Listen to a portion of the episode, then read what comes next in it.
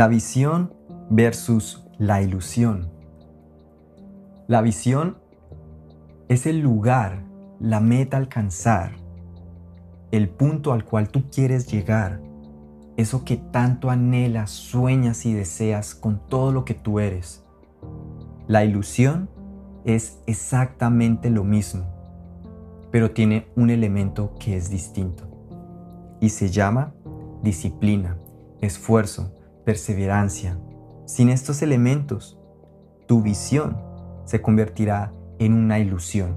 Eso que tanto anhelas y sueñas. Cuando cierras tus ojos, tú visualizas estar en ese lugar donde quieres estar y hacer en tu vida eso que anhelas.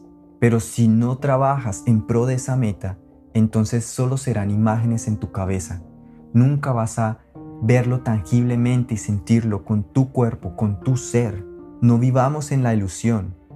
Tengamos visión y trabajemos por ella. Déjenme ilustrarlo de esta manera. En una granja hay gallinas y hay cerdos. Tanto la gallina como el cerdo querían ayudar a su granjero para que no cayera en quiebra. Había una situación económica muy difícil. Así que la gallina dijo, yo voy a poner todos los días huevos para ayudar al granjero. Y así lo hizo. Cada mañana el granjero venía y tomaba los huevos de la gallina. La gallina se sentía importante, pues de alguna manera se estaba involucrando en la situación y quería hacer una respuesta. Pero el cerdo dijo, yo no puedo poner huevos. Y la gallina más o menos se involucra en la situación. Yo voy a poner mi carne. Y murió, dio su carne, que fue vendida en los mercados y así el granjero obtuvo ganancias. Lo que quiero decir con este ejemplo es, ¿Vas a poner solo tus huevos a la visión o quieres poner todo lo que tú eres? ¿Quieres involucrarte a medias o quieres involucrarte 100% en la visión que quieres alcanzar, en la visión que has recibido de parte de Dios? Es importante y necesario sacrificarnos y entregarnos por completo a la visión, porque si no lo hacemos será solo una ilusión y en unos años futuros lo único que vamos a tener es en nuestra mente una imagen de lo que hubiera podido ser.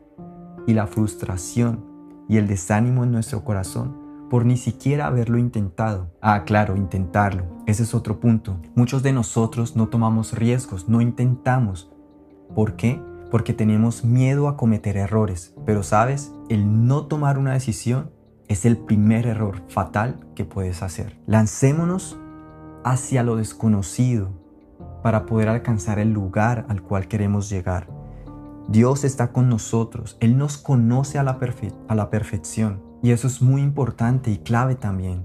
Debemos conocernos primeramente a nosotros mismos, saber cuáles son nuestros dones y talentos, cuáles son nuestras capacidades, nuestras fortalezas y debilidades para poder emprender ese viaje. Pero por otro lado, debemos permitir que Dios nos conozca a nosotros para que Él pueda ayudarnos, acompañarnos en ese camino.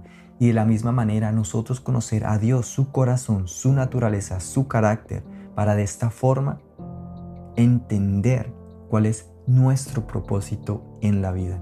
Espíritu Santo de Dios, yo oro para que podamos ser personas apasionadas y con la motivación suficiente para entregar todo lo que somos en pro de esa meta, de esa visión.